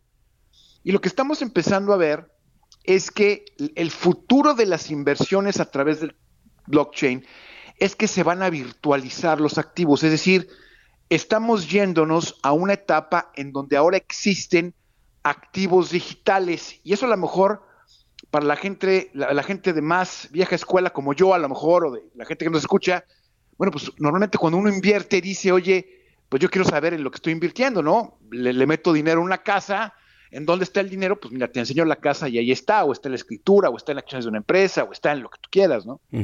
Ahora, los activos digitales tienden a ser mucho más líquidos y sobre todo tienden a tener mayor demanda. ¿Esto qué significa? Ahora que estamos con lo del metaverso, ahora que estamos viendo que la gente va a empezar a vivir en, una, en un híbrido entre realidad virtual y realidad eh, pues digital, estamos viendo que la forma más sencilla de poder invertir en un mundo virtual es a través del blockchain y se están empezando a hacer tiendas, por ejemplo, en el metaverso, se están empezando a hacer centros comerciales, se están empezando a hacer proyectos de inversión a nivel internacional que están basados en este principio, en donde antes el gran inversionista era el que tenía la capacidad de decidir cómo se invertía, ahora a través de un sistema descentralizado como el blockchain, ¿sí? Eh, se puede masificar la inversión y es como cuando se eh, existen campañas de recaudación de fondos, por ejemplo, están basadas en blockchain, cuando se tienen se, se van a hacer eh, proyectos de una gran envergadura y se requieren muchísimas personas, el mecanismo anterior era, por ejemplo, sacar acciones públicas a la bolsa, ahora es el blockchain. Y mucha gente dice, bueno, ¿qué tiene que ver esto conmigo? Bueno, si usted es dueño de una empresa, puede usted asesorarse con un experto en blockchain y usted puede capitalizar su empresa. Usted puede capitalizar su negocio sin necesidad de ir con los procesos de hacer un negocio público eh, en la bolsa de valores, ¿no? En el, New York Stock Exchange, en, en la bolsa mexicana de valores, etcétera. Ahora se puede hacer con este tipo de mecanismos y es por eso que el futuro de las inversiones utilizando tecnología es a través del blockchain. Entonces, si queremos comprar una planta que haga camisas como la que tiene el señor Zamacón el día de hoy, en lugar de meter un dineral a comprar la planta, pues investigamos si se puede hacer a través de blockchain y entonces soy una parte pequeña de esa planta que está produciendo las camisas que a ti te gustan, por ejemplo, ¿no? Oye, qué padre. Eh, digo, la verdad es interesantísimo lo que nos platicas. Mira, quizá luego no estamos tan entrados en todo este mundo de, de, la tecnología, de lo que se puede hacer, pero es importante también estar al día. Entonces, la gente que se quedó con alguna duda, ¿dónde te puede contactar, mi querido Juan Guevara? Súbale a su radio en Juan Guevara TV, se lo repito, Juan Guevara TV, estamos pendientes, listos y dispuestos para contestar todas sus preguntas de tu tecnología. Correcto. Oye, te mandamos un gran abrazo y nos escuchamos dentro de ocho días. Oye, feliz cumpleaños, ¿eh? Ya eres mayor de edad, creo, ¿no? Ya, ya, ya, ya 18 primaveras, pues ya es eso, considerable. Eso. Bueno, saludos, un abrazote. Abrazo, Juan Guevara, desde Houston, Texas. 3 con 15. Cine, cámara, acción. Con Gonzalo Lira.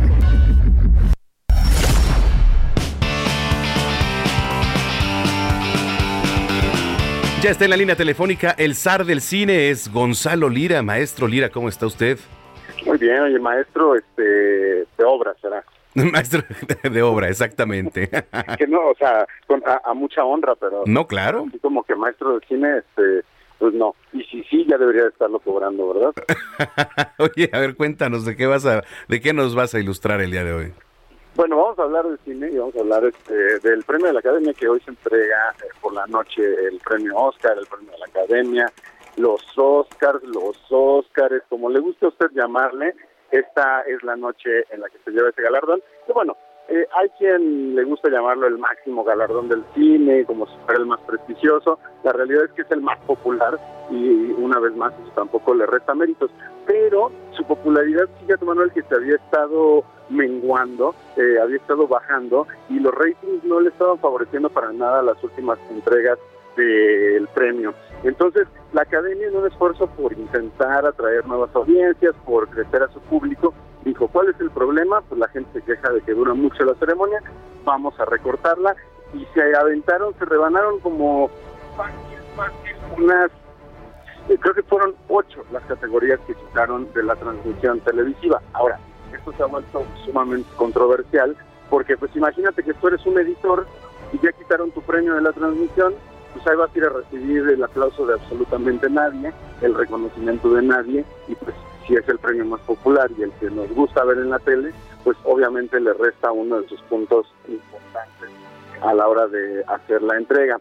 Ahora, Manuel, esta es una de las medidas que se tomaron para hacerlo más popular, pero también es verdad que eh, se involucró al público por primera vez hubo una categoría que se votó a través de Twitter. Todo esto va a generar controversia, pero más controversia creo que va a generar cuando se entreguen los premios, porque todo indica que van a responder más que a la calidad de las películas, a esa misma necesidad de rating, a esa misma necesidad de generar conversación en las redes sociales, que es un poco el público al que están queriendo apoyarle. Entonces, te late que hagamos por lo menos las cinco categorías principales ahí para, para hacer una quinielita. A ver, venga, ¿cuáles serían? Mira, eh, nos vamos con las cuatro de actuación, ¿no? Que sería actor de reparto, actriz de reparto. Eh, yo creo que ahí ya están cantadísimas. en actriz de reparto va a ser Ariana DeBose, que es la afro-latina que está nominada por West Side Story o Amor sin barreras de Steven Spielberg. Se ha llevado todo y mira, vamos a cumplir, vamos poniendo palomitas a las cuotas de corrección política. Tenemos una mujer afroamericana, latina, de la comunidad LGBT, palomita, palomita, triple palomita le toca a esa película. Luego, mejor actor de reparto, eh, se está hablando de que va a ser Troy Kotsur, que es el, el actor de Coda y que sería el primer actor sordo en llevarse este premio, el premio de la Academia. Ya hay una actriz sorda, Marlene Matley, que también sale en la misma eh, película, sería el primer actor sordo en llevarse este premio. Mira, palomita, para eh, otro, eh, digamos que otra necesidad de cubrir cuotas de, la academia. Y no lo digo como algo malo, la gente que no lo va a entender mal, ¿no? Pero creo que es demasiado obvio lo que están haciendo. Luego, mejor actor, está cantadísimo también Will Smith. Eh, la comunidad afroamericana seguramente tendrá una noche muy emotiva porque además recordemos que este año murió Sidney Poitier, que es el primer actor afroamericano en llevarse ese premio y que en la misma categoría está Denzel Washington, que fue el segundo afroamericano en llevárselo. Entonces, imagínate, sube Will Smith, le agradece a Sidney Poitier, le agradece a Denzel Washington, y eso va a darle la vuelta al mundo. Entonces, otra palomita, Manuel. Y luego, creo que mejor actriz es la categoría quizá más complicada. Yo estoy poniendo mi apuesta sobre Kristen Stewart porque eh, en su, con su película Spencer eh, dio mucho de qué hablar, se apagó mucho de acercándose a los premios, pero creo que es el, en la que le van a dar el premio a, a la actriz más popular para la gente joven. Además de que también ella es abiertamente miembro de la comunidad LGBT, entonces ahí tenemos otra palomita. Y mejor película creo que va a ser la más controversial, que seguramente se la llevará Coda, a pesar de que mucha gente cree que es el poder del perro y nos gustaría mucho que así fuera. Se fue desinflando la película conforme se fue acercando la premiación y la semana pasada se entregó el premio del Sindicato de Productores de Estados Unidos de Hollywood, que solamente tres veces en la historia no ha coincidido con eh, el premio Oscar de Mejor Película y se lo llevó precisamente Coda para sorpresa de muchos y muchas. Y es una película muy amable, que es bastante conmovedora, que a la gente, eh, al público general le puede gustar mucho más que El Poder del Perro, que toca temas más complejos y de una forma un poco más exigente. Y mejor directora yo creo que sí va a ser El Poder del Perro, que es Jane Campion, porque bueno, eh, también cumpliendo cuota y además de que es una gran, gran, gran directora eh, de una gran película, eh, creo que eh, también será emotivo ver a la tercera mujer apenas, en 94 entregas Manuel, apenas la tercera mujer en llevarse ese premio en esa categoría. Así que ahí están, mira, para que vayan armando su quiniela. A ver, espérame, actuación de reparto. Bueno, el actor es Will Smith. Sí, le estás armando, ¿verdad? Sí, sí, sí, no, de hecho aquí nos están viendo. Actor Will Smith de tu parte, de mejor actriz Kristen Stewart, la película Coda. ¿Qué más nos faltó? Actor y actriz de reparto. Ah, de reparto ¿cuál era? Eh, actriz será Ariana DeVos, que es eh, la de West Side Story o Amor sin Barreras. Y actor de reparto será Troy Kotsur, creo que se, se, se apellida, eh, que es el actor de reparto de Coda, que eso también nos habla que va a haber más de un premio para, para esta película. Ok, ok, ok. Entonces ahí está. Eh, ¿Y qué te parece en redes sociales? Este, si nos armamos ahí una quiniela y le, le- le vamos dando juego. Claro, ya voy a estar compartiendo obviamente mis mis predicciones, este, pero bueno, esperemos que haya sorpresas, que seguramente las habrá. Digo, una gran sorpresa sería que Guillermo del Toro se llevara mejor película, que no va a pasar, pero pero bueno, eh, que el ángel nos espere si es que sí. Oye, ¿a, a qué hora empieza todo el relajo, eh? La ceremonia, me parece que la alfombra roja va a empezar como desde las 5 o 6 de la tarde y la ceremonia es a partir de las 7 de la noche. Siete de De la noche. hora de Ciudad de México. Ok, correcto. ¿Vas a hacer eh, alguna actividad en particular, Gonzalo? Pues eh, sentarme, eh, tomarme una copita y ver los premios. Esa es mi gran actividad. No, pero a través de las redes sociales estaremos comentando y seguramente mañana ahí en, en las noticias de la mañana con Mario Maldonado en el Heraldo Televisión haremos un resumen y, y soltaremos los comentarios o la bilis, depende cuántos corajes hagamos. Oye, sí. Eh, Johnny Batman he visto. No, bueno, es que te, seguimos con que tú te quedaste en Godzilla contra King Kong. Ahí me quedé. Esa fue mi traba. Exactamente. Bueno, este, Gonzalo, pues muchísimas gracias. ¿Dónde te puede seguir la gente? Claro que sí, en mis redes son arroba gonis, G-O-N-Y-Z. Y bueno, como lo decía, en el noticiero de Mario Maldonado, de 7 a 9 de la mañana, de lunes a viernes, donde a veces por ahí te andas colando. Eh, ¿qué- ¿Qué pasó? Pero sí, sí, sí. Muchísimas gracias. Gonza, te mando un abrazo. Gracias a ti, abrazo. Bueno, continuamos, continuamos con la selección musical de este domingo con una de las artistas más exitosas de los últimos tiempos, Lady Gaga, quien mañana, mañana 28 de marzo, cumplirá 35 años y por eso estamos escuchando Bad Romance, uno de sus grandes éxitos que forma parte del álbum The Fame Monster, lanzado en 2009. Esto es eh, Bad Romance, que sí, bueno, Lady Gaga es una de las artistas más completas, más seguidas en los tiempos actuales, ganadora de Oscar, por supuesto. Entonces, bueno, pues esto es Bad Romance. Yo los invito para que nos sigan en redes sociales, arroba Samacona al aire. Gracias, por cierto, a los que ya nos han escrito a través de este medio de comunicación y a los que se siguen sumando por las buenas vibras de- del cumpleaños. Dice... Omar Rodríguez, hola, buenas tardes, joven Zamacona. Hoy no va a dar regalos, porfa. No, hoy Gina no, no vino, se levantó así como tan. Dice por acá Sergio Rafael en plena campaña, eh, bueno, les vale violentar normas jurídicas cuando debía ser el primero en hacerlas cumplir. El miedo no anda en burro. Este, mm, bueno, muchísimas gracias también a mi estimado Gustavo. Gustavo, este, mm, ahorita le voy a decir. Gustavo Virtis, que también nos viene escuchando. Gracias, Gustavo, por tu sintonía. Gustavo Virtis, allá desde Tapalapa. Bueno, con esto nos vamos a una pausa. Volvemos a la última media hora aquí en Zona de Noticias.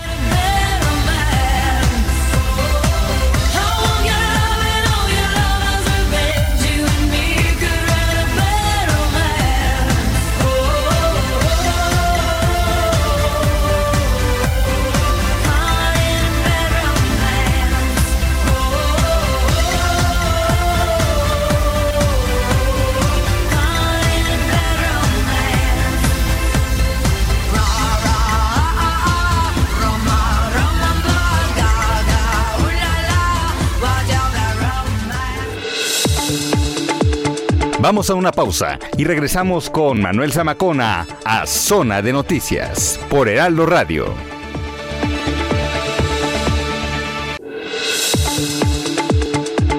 Ya estamos de vuelta. Zona de Noticias con Manuel Zamacona.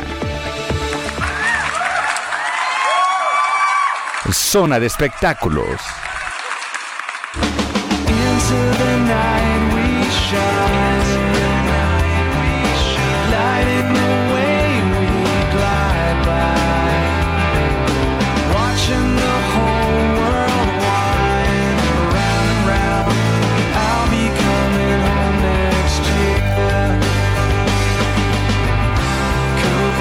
De la tarde ya con 30 minutos en el tiempo del centro estamos escuchando a Foo Fighters y con esta canción saludo con muchísimo gusto a Nayeli Ramírez, periodista de espectáculos del Heraldo de México. Naye, ¿cómo estás? Hola Manuel, buen domingo, pues ya estamos también igual que Gonzalo listos para ver los premios Oscar. Sí. Pero antes pues bueno, ya sabemos esta esta triste noticia que eh, se suscitó el viernes eh, con la muerte de Taylor Hawkins, que era uno considerado eh, por los críticos uno de los bateristas más importantes de esta época y que pues desgraciadamente murió. Integrante a los Foo Fighters que hace dos semanas estuvieron aquí en México que tuve la oportunidad de ir al Foro Sol. La verdad es que fue un gran espectáculo lo vimos a él cantar porque ellos hacían eh, durante esta gira un intercambio. Dave se iba a la batería, como sabemos, él empezó en la batería y después eh, Taylor se iba a cantar y cantaba un cover de Queen y pues la verdad es que los fans lo, lo aplaudieron mucho, lo gritaron, lo disfrutaron, pero pues desgraciadamente murió en Colombia, ya se dio a conocer que eh, tenía varias sustancias eh, pues, mm, pues dañinas para su cuerpo. Eh, ahora que le hicieron la autopsia, hay que ver, todavía no dan como el, lo definitivo, pero pues ya dijeron que tenía marihuana, tenía antidepresivos, eh, tenía opioides, entonces pues la verdad es que es una lamentable noticia que tuvimos en la música.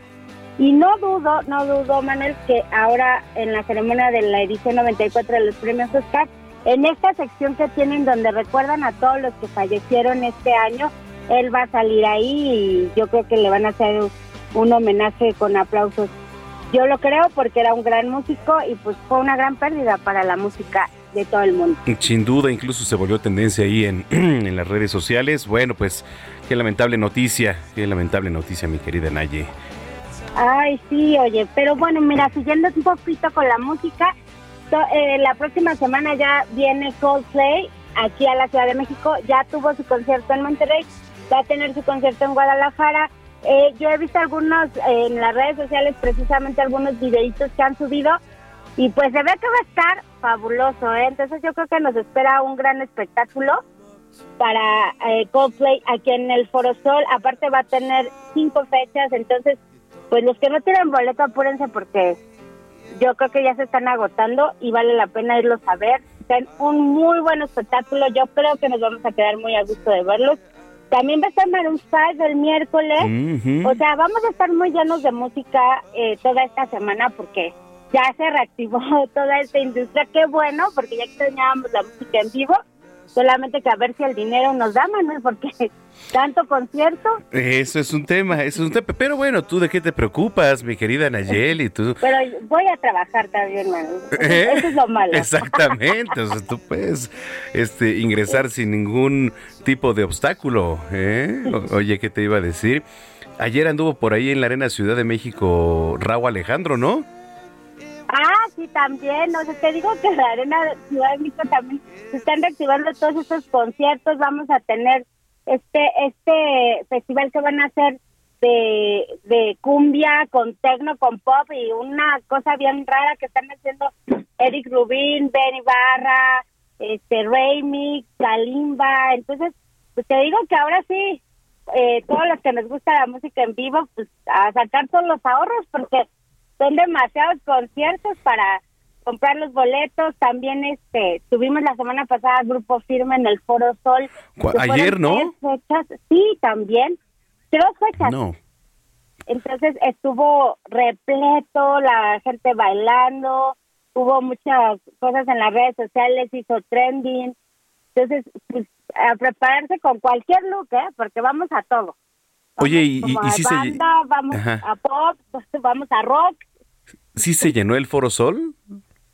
Sí, fíjate que en las redes sociales al principio estaba saliendo de que pensamos que se iba a llenar y se veían bastantes huecos.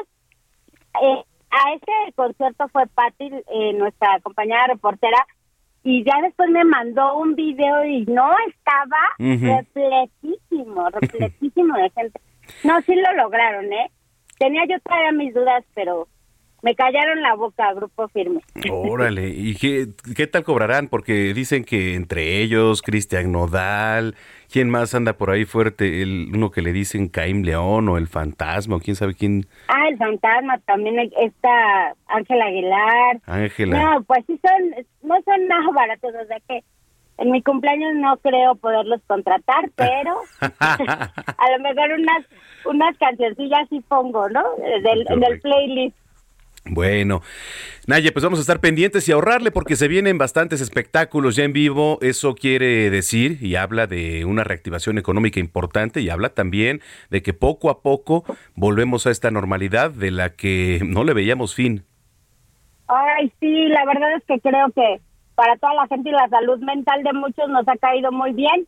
Hay que seguirnos, pero pues sí, a, a- ahorrarle. Yo les voy a traer todos los grupos que anuncien gira, que Ujú. México, todos los conciertos que vengan, ya sabes que yo te los traigo.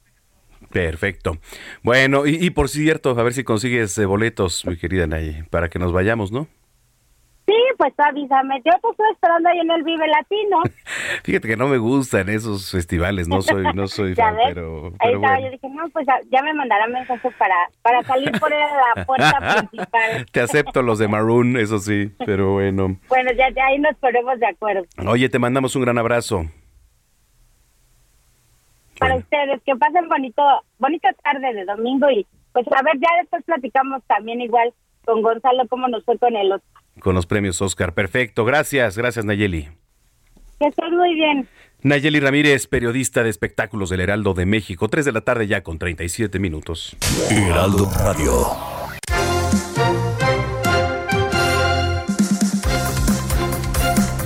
Mire, déjeme platicarle, déjeme platicarle. eh, Héctor Romero Sánchez es inversionista, empresario y socio de Marcus Dantus, ayer en Shark Tank. Bueno, Héctor cuenta con más de 25 empresas en distintos sectores, entre ellos lo que es seguridad, gastronomía, entretenimiento. eh, y uno de sus más recientes, por cierto, junto a Marcus, México Limited.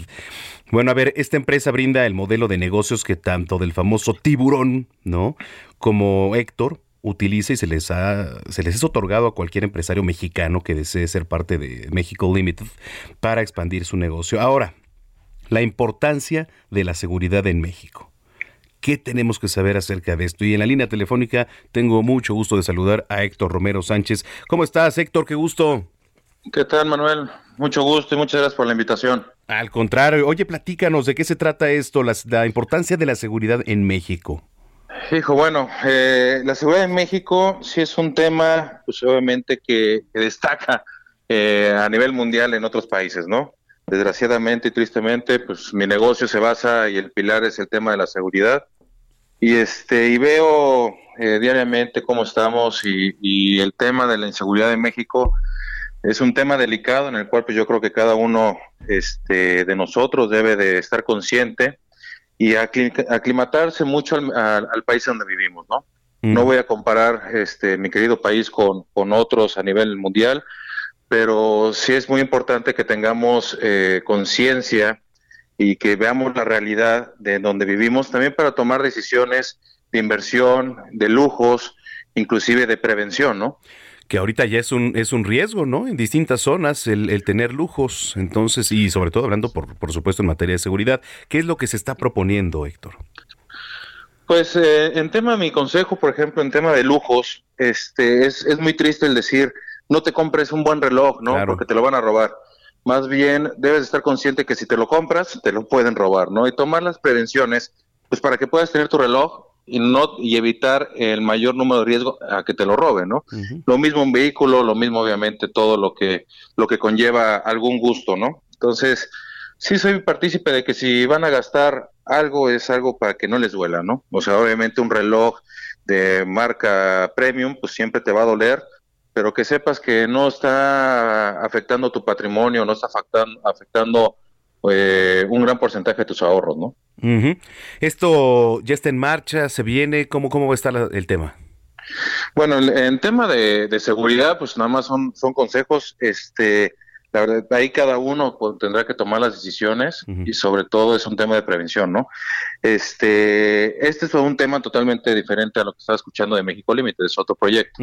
No tiene nada que ver con la seguridad, pero este, en temas de consejos de seguridad bajo el conocimiento y la experiencia que tengo en el mercado, pues este, siempre la prevención, más que la reacción, este, siempre, siempre es buscar la prevención, no bajarte en Oxos, eh, no bajarte en farmacias, si lo vas a hacer, ve a una plaza, un centro comercial donde tenga un estacionamiento privado, ¿no? Este, con eso pues evitas o minimizas el riesgo, evita el uso de celulares cuando bajas de tu vehículo, este, siempre cuando bajes, está, ponte pendiente de la gente que está alrededor y si ves algo sospechoso, no salgas de la tienda. Eh, tips típicos. Tips típicos. Eh, ¿Se podría estar en coordinación, ayudados, apoyados, quizá con algún consejo en materia de seguridad con las propias policías, etcétera? Sí, sí tenemos grandes alianzas eh, y asociaciones de seguridad a nivel nacional, este, en las cuales, pues, inclusive los dueños de las empresas de seguridad más grandes de México, pues, estamos viendo, pues, en qué forma podemos apoyar eh, y también eh, buscamos alianza, alianzas con Guardia Nacional, con el Ejército, con Policía Estatal, Policía Federal, Policía Municipal. Entonces buscamos todo eso para llegar a una alianza, porque al final de cuentas el, el, el ramo de la seguridad privada de México representa el 2% del PIB del interno bruto. O sea, realmente es un mercado inclusive 10 veces más grande que la policía, la policía federal. Sí. Sí, sí, sí, es importante. Híjole, eh, pues la verdad es que está muy interesante porque en materia de prevención, y lo hablábamos, por ejemplo, en el sector medicina, México luego carece de todo, de todo esto, pero en materia de seguridad, y no es que seamos confiados, ¿no? Pero siempre es muy importante estar prevenidos, porque la prevención, bueno, pues ahí lo dicen las frases, ¿no? Hombre precavido vale por dos, entonces siempre, siempre tenemos que estar ahí al pendiente de lo que nos pueda ocurrir o el escenario que pudiera venir. Es correcto, estoy totalmente de acuerdo contigo. La prevención es, el pilar de la seguridad. Eh, y para esto, pues hay muchos temas de prevención: el tema personal, de la familia, de los activos, de los bienes. Todo eso, pues realmente es todo un tema muy, muy amplio, pero siempre, siempre se basa en la prevención. Oye, pues eh, qué padre lo que estás haciendo. Muchísimas felicidades, Héctor, y vamos a estar nosotros muy pendientes y ojalá todo esto vaya progresando. Muchas gracias. Y si quieres este que te comente también eh, lo de México Limited. A ver, cuéntanos, sí, sí, sí, cuéntanos. Mira, México Limited es la empresa que efectivamente, como comentas, eh, mi socio es Marcus Dantos. Con él tengo ya eh, muchas, muchas este, empresas, sociedad. Este, y la más interesante, la que más nos apasiona ahorita es esta que se llama México Limited. México Limited es una es un marketplace en el cual vamos a vender eh, por línea y por otro, eh, todos los marketplaces en México este productos 100% mexicanos. Eh, y el chiste es llegar a fronteras, llegar a Estados Unidos, llegar a Europa, llegar a Asia, donde desde Asia nos pueden comprar una artesanía, un producto 100% mexicano y hacérselos llegar. Entonces, lo que estamos buscando es una cadena de, de productos y emprendedores donde estén comprometidos con productos de excelencia. Somos un país con muchos productos muy interesantes, eh, desde, desde un producto de consumo hasta un producto artesanal. Tenemos una cultura impresionante y preciosa que desgraciadamente muchas veces lo valoran más los extranjeros que los mismos mexicanos, ¿no? Entonces queremos llegar con esto a más lugares, a, primero a México y expandirnos a nivel mundial. Eh, también, por ejemplo, algo que nos apasiona mucho es eh, nosotros como inversionistas, Marcos y tu servidor, pues no alcanza la cartera para estar apoyando a todos los emprendedores que se nos acercan, a todos los eh, chavos que quieren un apoyo, un financiamiento para hacerlos crecer, pues no alcanza la, cartera. Entonces lo que buscamos es ayudarles a, a, los emprendedores lo más posible y encontramos esta forma donde nosotros al ayudarles a vender, aumentar sus ventas, pues ahí ya lo estamos ayudando de una forma increíble sin necesidad de estarles inyectando dinero. Entonces, con esto ya, eh, al vender ellos, tienen obviamente más, más este, ingresos de capital y de ahí todavía inclusive tenemos un programa de desarrollo y encubrimiento para todos los emprendedores donde ahí también les ayudamos en el tema de marketing, de fotografía, de contabilidad, de finanzas, de imagen, de legal. Entonces los hacemos y los vamos profesionalizando poco a poco para que ellos también al momento de que saltemos fronteras con ellos estén totalmente preparados para poder vender, ¿no? ¿A través de qué plataforma sería, Héctor? Eh, la plataforma se llama México Limited. México Limited. Eh, ahí se, pueden registrar en mexicolimited.com. Exacto. Ahí se, se registran este, y, nuestro personal de, comercial les dará el seguimiento oportuno para poderlo subir a plataforma, ponerse en contacto con ellos, revisar su producto, este, revisar las imágenes. En caso de que les falte algo, nosotros también ayudarles con proveeduría pues obviamente tenemos precios mucho más accesibles porque tenemos acuerdo, por ejemplo, con fotógrafos que igual te van a cobrar un 30, 40, 50% más afuera, pero nosotros como les damos el volumen a todos los emprendedores, ese beneficio se los inyectamos obviamente a los emprendedores. Productos mexicanos en toda, este, de norte a sur, de sur a norte prácticamente, este, cualquiera se puede inscribir. Cualquiera se puede inscribir, este, y lo único que sí ahorita no estamos este, subiendo por el tema de logística es cadena fría o perecederos. Perecederos, ok, pero de, es más... de, ahí en fuera, todo, todo producto es bienvenido, todo emprendedor es bienvenido, y este, y la ventaja de esto es que también tenemos eventos mediante México Limited, en los cuales eh, Marcus en algunos, este, yo en otros, o a veces a juntos, damos plática a los emprendedores, este, les, detectamos sus puntos de oportunidad y, los aconsejamos o los recomendamos para que salgan de eso, ¿no? Oye, pues qué interesante está. Ahí está la. ¿Nos puedes repetir nada más para finalizar la, página, Héctor, por favor? México, MéxicoLimited.com. También cualquier cosa de dudas pueden seguirme ahí en Instagram, que es Héctor Romero.11. Héctor Romero.11, perfecto, ya te estamos siguiendo. Bueno, oye, mucho gusto platicar contigo, Héctor. No, muchas gracias Manuel y muchas gracias por la invitación. Al contrario, Héctor Romero Sánchez. Bueno, pues ya son las 3 de la tarde con 47 minutos. Deportes con Roberto San Germán.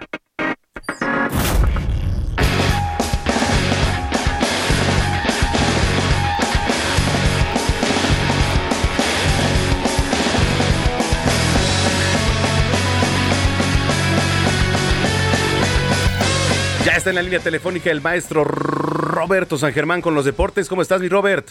¿Qué pasó, mi querido Manuel? Buenas tardes a ti y a toda la gente que nos sintoniza. Aprovecho a los que estén comiendo en estos momentos. Pues sí, ¿qué te parece si iniciamos hablando del Gran Premio sí, de Arabia Saudita? Un gran premio que estuvo pues manchado por algunas situaciones, unos ataques el día viernes. parecía que nos iba a alargar el, el, Gran Premio. Hasta se dijo que Checo quería regresarse por tener la familia, por las situaciones que se vieron. El jeque dijo, no te preocupes, nosotros vamos a cuidarnos, ustedes aquí no pasa nada, ¿no? Y nos enteramos que Arabia Saudita tiene una guerra interna, ¿no? No sabíamos nadie, ¿no? Y de repente se, resulta que eh, hay levantamientos adentro de Arabia Saudita y pues bueno, pues qué mejor momento para salir de un bombazo con un dron que en un gran premio, ¿no? Cuando todos los, los, los reflectores estaban volteando a Arabia Saudita. Pero quitando esta situación, se comportaron y el Gran Premio se llevó a cabo. Checo Pérez, por primera vez en la historia, un mexicano logra la pole position, pero pues no pudo terminar en el primer lugar, le costó trabajo, mala suerte, estrategia, no sé qué decir con la situación de, de, la, de, lo que vivió Checo ahí en, cuando tuvieron que volver a arrancar con lo del safety car o el virtual safety car este famoso que están utilizando ahora y que desgraciadamente Checo Pérez le tuvo que ceder el puesto a Sainz para que él se quedara en el tercer puesto mientras estaba la carrera y entonces hubo ahí varias cosas eh, lo mejor para Red Bull es que gana Verstappen pero ya están los Ferraris, amigo, ¿eh? Y para la Fórmula 1 es buenísimo que Ferrari esté renaciendo después de muchos años de estar perdido. Hay que recordar que Ferrari, pues es una de las escuderías más importantes, sí, con más historia, de las que más este seguidores tiene. Y pues bueno, ahí están Leclerc y Sainz, hicieron el 2 y 3, y Checo Pérez pues, queda en cuarto lugar. Ahí van los Red Bull y los Ferrari. Los que parece que no están este año son los, los Mercedes de Hamilton. Russell queda en quinto, pero ¿eh? Hamilton le costó trabajo, ¿eh, amigo? Sí, qué cosa, digo, hablando de que, pues hasta hace la temporada pasada hablábamos de Hamilton como, pues, el protocolo y la el personaje a, vencer, ¿no? Exacto, y ahora ya estamos viendo que Mercedes, pues como que ahí va atrás, parece que este año va a ser eh, eh, Ferrari y Red Bull, hay que esperar, también me imagino que van a venir algunas modificaciones en el motor de eh, los Mercedes, en donde ya van a empezar a competir Russell y Hamilton con Leclerc, con Sainz, con Pérez, con Verstappen, pero bueno, por lo menos una cosa buena para la escudería de Checo Pérez es que Verstappen gana en la última vuelta, eh, buen agarrón se dieron con Leclerc. Sí. Entre Leclerc y Verstappen estuvieron ahí pelea, ahora sí que parejera, una buena carrera. Y bueno, pues ya están, Checo obtiene sus primeros puntos también del campeonato. Y además, pues con el punto que le da hacer la pole position, pues también, ¿no? Entonces Checo bien ahí, está ahorita en quinto lugar de pilotos. Y pues ahí, a ver qué, a ver qué pasa, amigo, en 15 días Australia. Ojalá tenga mejor suerte ojalá tengan mejor estrategia con Checo Pérez. Ojalá y sí, ¿eh? ojalá y sí, porque merecía que por lo menos mínimo se subiera al podio, ¿no? Sí, ya que suba al podio. Bueno, la carrera anterior tuvo oportunidad, nada más que simplemente en la última vuelta el coche se amarró por problemas con el sistema de combustible, lo mismo que le pasó a Verstappen, por eso tuvieron los dos autos de Red Bull que salir de la competencia, no terminarla, pero si no, Checo hubiera tenido podio. Entonces, ahí va poco, poco a poco, pero sí hemos visto que de repente Checo tiene una suerte que dices no puede ser posible, ¿no? Pero ahí va Red Bull también este nuevo nuevo serial de la Fórmula 1. Oye, dejando la Fórmula 1, pues hoy México estamos hablando que se juega el pase a Qatar, amigo, después de lo que vimos el jueves, un partido paupérrimo, y yo lo sigo diciendo, gracias a que Estados Unidos no tiene un Mbappé, o no tiene un Cristiano Ronaldo, o no tiene un 9 matón, de esos, un Lewandowski, no le ganan a México 3-0, ¿eh? Sí. La neta. Porque también hay, es que buen partido de México, perdón, ¿qué partido vieron? México, pocas llegadas, el Chucky Lozano se la pasa discutiendo, Raúl Jiménez también anda fuera de ritmo, eh, ¿qué decimos de Alexis Vega que entran y nada más quieren que les marquen penales? Este, no, no, no, no, no, lo de, lo de México, el Tecatito, la que tuvo, que fue la más clara para México, errorzote a la hora de controlar el balón, la defensa hace agua, si no es por Ochoa, México se come por lo menos un gol, y ahorita sí estaríamos con el Rosario en la mano, porque además ahorita México está esperando los resultados, Canadá ya le está ganando a Jamaica 2 a 0, y Canadá puede llegar a 31 puntos, Canadá ya está en Qatar, ya no nos hagamos tontos, ya Canadá está allá, ¿no? Pero a lo que voy, los partidos de ahorita, a México le interesa mucho el resultado que se está dando ahorita en El Salvador, y ya Costa Rica le está dando y le va ganando a El Salvador 2 a 1, amigo. Con esto, Costa Rica tenía 20 puntos y se sube a 23.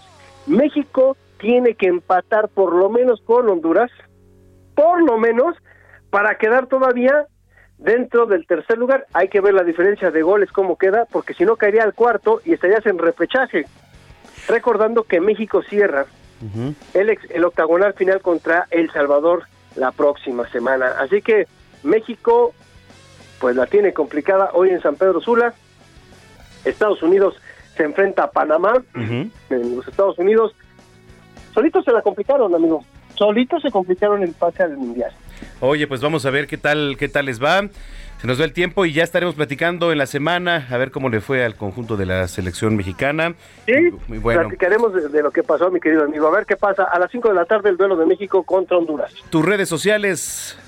Arroba R San Germán, ahí estamos para servirles en Twitter y en Instagram, amigo. Te mando un abrazo. Buena semana, Robert. Igualmente para ti, amigo, y para toda la gente que nos escucha, buena semana. Muy buena semana y gracias a usted por su confianza, por su sintonía. Yo soy Manuel Zamacona, me pueden seguir en arroba Zamacona al aire. Tenemos una cita el próximo fin de semana en punto de las 2 de la tarde aquí en Zona de Noticias a través de Heraldo Radio. La frecuencia, el 98.5 de FM. Pásela muy bien y hasta entonces.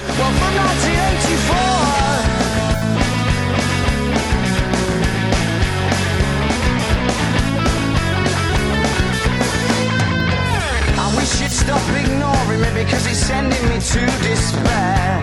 Without sound, yeah, you're calling me, and I don't think it's very fair that your shoulders are frozen. Oh, but you're an explosion. Your name isn't real, but I don't care for sign. The lights in the fuse might result in a bang, bang, bang, bang, go.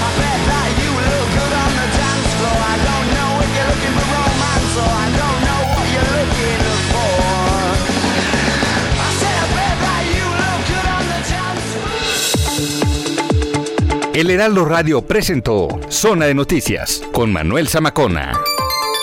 Los esperamos la próxima semana en Zona de Noticias, el epicentro de la información. If you're looking for plump lips that last, you need to know about Juvederm lip fillers. With Juvederm Volbella XC and Juvederm Ultra XC, your lip look, whether it's subtle or bold, can last up to one full year with optimal treatment and no additional maintenance. Find a licensed specialist and see if it's right for you at juvederm.com today. That's J U V E D E R M.com. Add fullness to lips in adults over 21 with Juvederm Volbella XC or Juvederm Ultra XC. Do not use if you have severe allergies or a history of severe allergic reactions, or if you're allergic to lidocaine or the proteins used in Juvederm. Tell your doctor if you have a history of scarring or taking medicines that decrease the body's immune response or that can prolong bleeding. Common side effects include injection site redness, swelling, pain, tenderness, firmness, lumps, bumps, bruising, discoloration, or itching. As with all fillers, there's a rare risk of unintentional injection into a blood vessel, which can cause vision abnormalities, blindness, stroke, temporary scabs, or scarring. For full important safety information, visit juvederm.com.